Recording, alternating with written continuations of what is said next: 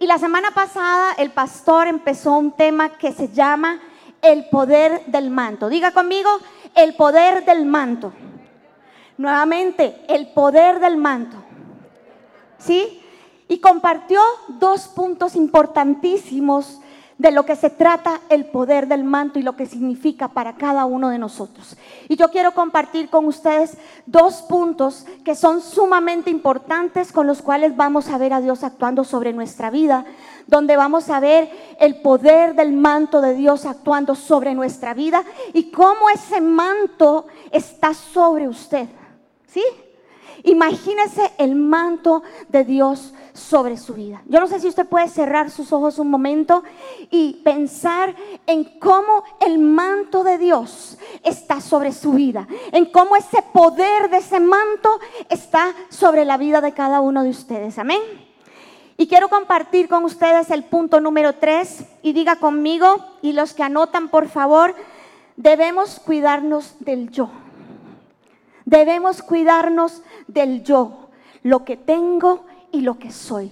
Debemos cuidarnos de quien yo pienso que soy y del yo. Debemos cuidarnos de lo que nosotros creemos que hemos logrado por nosotros mismos y de lo que hemos podido ver, de lo que Dios ha hecho sobre nuestra vida. ¿Sabe por qué? Porque no se trata de nosotros. Se trata del poder del manto sobre tu vida. No se trata de ti, se trata del poder del manto sobre tu vida. Amén. Y saben que nuestro yo es egoísta, ¿verdad que sí? Nuestro yo es egoísta. Y nosotros debemos crucificarlo. Diga conmigo, crucificarlo para que el poder del manto se manifieste en mi vida. Y para que yo note entonces el manto de Dios. ¿Sabe por qué? Porque cuando usted está ocupado en usted mismo, usted no nota el manto de Dios sobre su vida. Porque cuando usted está ocupado de sus cosas solamente, usted no nota el manto de Dios sobre su vida. Usted no reconoce el manto de Dios sobre su vida y el poder que hay en él. Porque estamos pensando solamente en nosotros. Y sabe, hay evidencias de que nosotros a veces no hemos crucificado nuestro yo. ¿Como cuáles? Y piense ahí mientras usted está sentado. ¿A usted le cuesta escuchar a los demás? ¿Y usted piensa que usted siempre tiene la razón? ¿Sí? Tenemos que crucificar el yo para ver el poder del manto de Dios. ¿A usted le cuesta ver las necesidades de los demás? Y solo piensa en usted, en usted, primero yo, segundo yo y de último yo tenemos que crucificar todo eso. A usted le cuesta ver las virtudes de los demás, valorar, elogiar, porque piensa que no, ah, nada más usted es el único que tiene la razón. A usted le cuesta también aceptar ideas de los demás, valorar lo que los demás hacen y aún más gozarse del éxito de otros. Que porque tal vez usted no lo ha logrado, porque tal vez usted no lo tiene. ¿Sí? ¿Están conmigo? Bueno, yo espero que sí. Están poniendo atención, ¿verdad?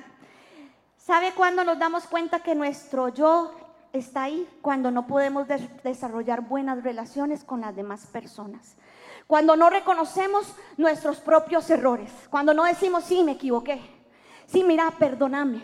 Sí, mira, cometí un error.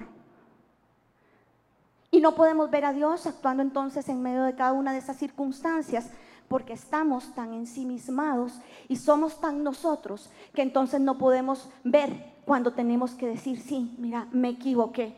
Cuando no reconocemos autoridad, porque pensamos que nosotros no necesitamos reconocer autoridad.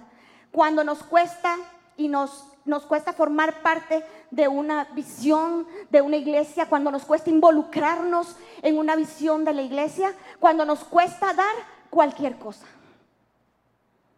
Y ahí es donde pensamos entonces, y es donde nosotros para poder ver el manto de Dios debemos de cuidarnos del yo. Si no corregimos el corazón, entonces, ¿qué vamos a hacer? Vamos a pagar ese manto de Dios sobre nuestra vida. Así que si el día de hoy tienes que pensar y corregir cada una de estas cosas para que puedas ver no solamente el manto de Dios, sino el poder que hay en el manto de Dios y lo que Dios te ha dado, tenemos que corregir nuestro corazón. Diga conmigo, tengo que corregir mi corazón, porque no quiero, apagar ese fuego por el manto. No quiero apagar ese fuego por el manto. Amén. Y quiero contarles en esta tarde una historia. Está en segundo de Reyes capítulo 5. Para los que lo anotan, usted lo puede leer en su casa. No lo vamos a leer aquí. Pero quiero contarle resumidamente una historia. Había un hombre llamado Naamán. ¿Sí conocen a Naamán? ¿Sí? ¿Han escuchado a Naamán? Ok. Y ese hombre era un poderoso guerrero. Ganaba muchas batallas. Pero había algo en Naamán. Y era que a pesar de que era un hombre gran, poderoso, el guerrero de Dios, tenía lepra en todo su cuerpo. ¿Sí? Y una de las criadas de la esposa de Namán le dijo a su, a su, a la esposa de Namán le dijo, si mi siervo, si mi, si mi siervo, perdón, si mi, este, ya no dije, si, si, el, si Naamán fuera, ¿verdad? Este, a donde el profeta de Israel, donde el rey de Israel, entonces estoy segura de que él sanaría. ¿Y sabe entonces qué pasó? El rey de Israel le dio, el, el, llegó donde el rey de Israel y le dijo, aquí estoy, porque estoy seguro que tú me vas a sanar. Y el rey de Israel le dijo, se desgarró las vestiduras y le dijo, ¿quién soy yo para darte o quitarte la vida? Le dijo el rey. Entonces, ¿sabe qué sucedió? Eliseo se dio cuenta. Y él llegó y no hizo nada por Naamán. Y Eliseo se dio cuenta de esto y le dijo, tráeme a Naamán para que reconozcan que hay un verdadero profeta en la tierra de Israel. Y entonces Naamán fue a donde Eliseo y llegó donde Eliseo y él pensó que Eliseo le iba a abrir la puerta, iba a entrar, iba a orar por él. Y Eliseo llegó y le dijo, díganle a Naamán que vaya al río Jordán y que ahí siete veces pueda entrar en el río y que él iba a ser sano. ¿Sabe qué ocurrió con Naamán? ¿Qué es lo que a veces ocurre con nosotros? Porque queremos que Dios actúe como nosotros queremos. Él se enojó contra Eliseo. Porque él pretendía que Eliseo pusiera sus manos sobre él y que él orara y clamara al Señor y que él fuera sano de la lepra. Cuando sucedió esto, Naamán no quería ir a hacer lo que Eliseo le había dicho. ¿Cuántas veces recibimos palabras de Dios, palabras que vienen de hombres y mujeres de Dios? Y queremos entonces escucharlas y no hacemos nada. ¿Cuántas veces escuchamos palabra de Dios, consejo de Dios? Y usted lo escucha y usted dice, no, esto no me conviene, esto no lo voy a hacer. ¿Cuántas veces has estado ahí sentado y Dios te ha estado hablando a tu corazón y te ha dicho lo que tienes que hacer y simplemente haces lo que hizo Namán. ¿Sabe qué? Él quería ser sano como él decía que quería ser sano. Muchas veces nosotros queremos que Dios haga las cosas como nosotros queremos hacerlo. Y no reconocemos que hay un manto sobre nuestra vida, que es el que dirige nuestra vida y nos dice para dónde tenemos que ir y qué es lo que tenemos que hacer cada uno de nosotros con nuestra vida. Permitamos que el manto de Dios esté sobre cada uno de nosotros. Amén. ¿Y sabe qué sucedió? Y termino con esta historia. Entonces los oficiales de Naamán le dijeron, obedece. ¿Acaso Eliseo te está pidiendo nada tan grande? Si es algo tan sencillo, es ir al río Jordán siete veces. Y Eliseo dijo que ibas a ser sano. Pues entonces Naamán fue siete veces al río Jordán ¿Y sabe qué sucedió? Él fue sano. Y entonces se dieron cuenta que sí había un profeta en la tierra de Israel, que era Eliseo. Naamán entonces regresó a donde Eliseo, dándole regalos y haciendo muchas cosas para poder darle gratitud a Eliseo, porque él estaba sano completamente. Y dice la Biblia que su piel era como la de un niño. ¿Y sabe qué hizo Eliseo? No recibió ningún regalo de parte de Naamán. Pero Naamán tenía un siervo que se llamaba Jesi. Diga conmigo, Jesi. Que por su yo y por amor a las riquezas perdió la impartición de lo que Eliseo tenía para él. ¿Sabe qué hizo Jesi? Fue y entonces detrás de Naamán cuando ya Naamán se había ido y resulta que entonces le dijo, mi, mi, mi, Naamán dice que yo necesito que tú me des de tus riquezas, de tu plata, de tus ropas, para dos profetas más que están con nosotros. Y entonces, por hacer eso que hizo Jesse, resulta que la historia termina así, de esta forma. Naamán le dijo, toma más bien el doble porque estoy agradecido por lo que el profeta Eliseo ha hecho conmigo. Y Jesse tomó, llegó donde Eliseo y Eliseo le dijo, ¿dónde has estado? Y le dijo, porque mi espíritu estaba ahí, en el lugar donde estabas. Y has mentido y has traído riquezas a este lugar que yo no he pedido. ¿Y sabe qué sucedió? Y cuando leí esta historia yo decía, qué tremendo, porque dice la Biblia que la lepra de Naamán fue sobre la vida de Jesse y sobre sus generaciones. Y dice la Biblia, para siempre. Diga conmigo, para siempre. ¿Sí? Para siempre. Nunca permitamos que por nuestras cosas, que por nuestros placeres, que por nuestro pecado, perdamos el manto que Dios tiene para cada uno de nosotros. No permitamos que todas esas cosas vengan a nuestra vida y perdamos entonces la cobertura que tienes cuando conociste del Señor, lo que Dios ha puesto sobre tu vida. No invalides, no invalides el valor de este manto, no lo invalides, porque cada vez que actúas de esa forma, invalidas el poder del manto de Dios sobre tu vida. Amén. ¿Sí están conmigo? Quiero que vayan conmigo a Éxodo capítulo 29, versículo 21. ¿Sabe que hubo otro hombre, Lot, que perdió su familia porque su yo quería ser más que Abraham? Su ambición egoísta lo hizo ir a la mejor tierra que él vio, que no era la mejor. Era Sodoma y Gomorra. ¿Y sabe qué sucedió con Abraham en cambio? En cambio fue bendecido porque se mantuvo bajo la cobertura de Dios, porque fue obediente a la voz de Dios, porque no volvió a ver donde no tenía que ver, porque no codició lo que no tenía que codiciar, porque entonces el corazón de Abraham era conforme también al corazón de Dios. ¿Sí? ¿Sabe que el manto de Dios nos ha dado todo lo que hemos logrado? Y yo sé que podemos decir, yo he logrado esto, he hecho esto, tengo esto, puedo hacer esto. ¿Sabe por qué usted ha hecho todo esto? Todo eso.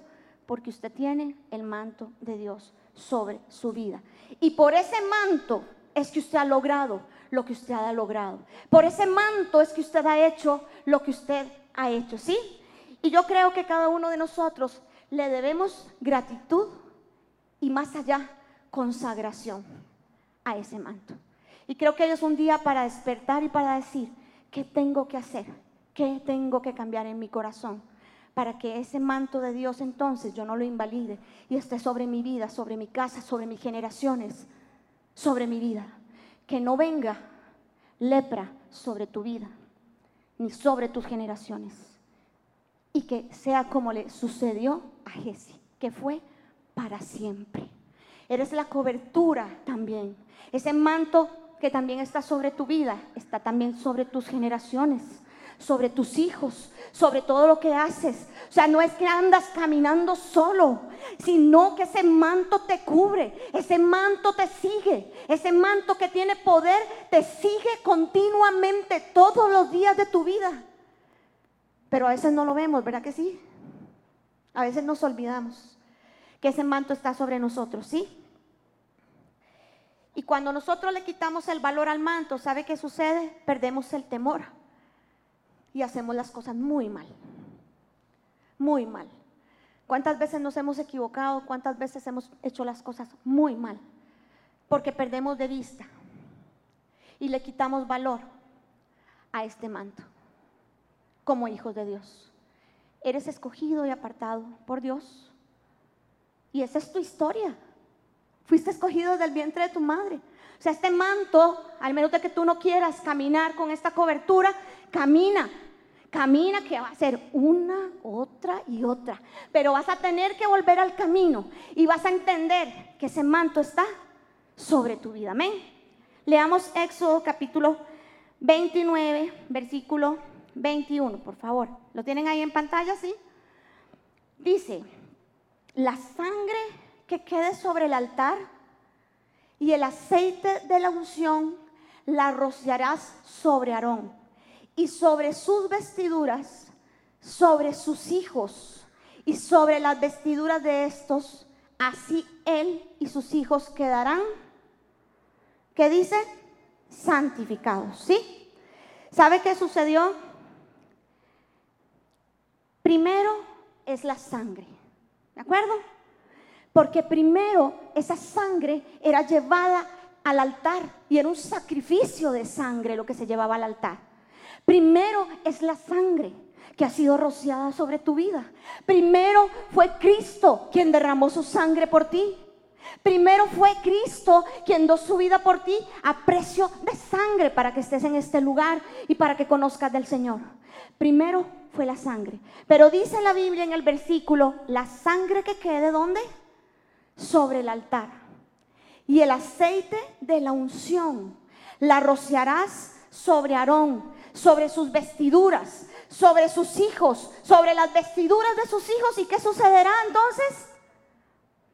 Quedarán santificados. Primero fue la sangre y luego fue el aceite. ¿Y sabe de qué me habla el aceite? De poder de poder. Entonces, primero fue el manto, primero fue la sangre, pero luego el aceite fue rociado y esto me habla del poder de ese manto que está sobre tu vida, ¿sí? Jesús, como les decía, derramó su sangre y luego viene el Espíritu Santo. ¿Y qué sucede cuando viene el Espíritu Santo sobre nosotros? Nos da poder. Diga conmigo, poder. ¿Sí? Cuando nosotros perdemos ese respeto por el manto y no vemos ese poder sobre el manto, que no solamente sangre, sino aceite, dejamos de creer en que es valioso. ¿Sí? Y deberíamos, yo creo que todos nosotros como hijos de Dios, odiar tanto el pecado en nuestras vidas de la misma manera que debemos de amar la santidad. De la misma manera. ¿Sabe que el diablo ataca la honra del manto para tener acceso al corazón y sembrar rebelión? Y este es el punto número cuatro. El diablo ataca la honra al manto para tener acceso a tu corazón y sembrar rebelión. ¿Sí? Nuevamente, el diablo ataca la honra del manto para tener acceso al corazón y sembrar rebelión. Yo creo que el mejor ejemplo que tenemos es David, ¿verdad? Que la semana pasada el pastor les hablaba del corazón de David y cómo podemos recordar que se protegió sobre la, sobre la rebelión y aún más porque siempre él tuvo el manto de la unción. ¿Y sabe qué sucedió? Él no iba a hacer nada contra Saúl porque él entendía, entendía en ese momento quién era una autoridad para él. Y pudiendo hacer algo contra Saúl, no lo hizo, porque él entendía quién es el que tiene el manto y quién es la autoridad.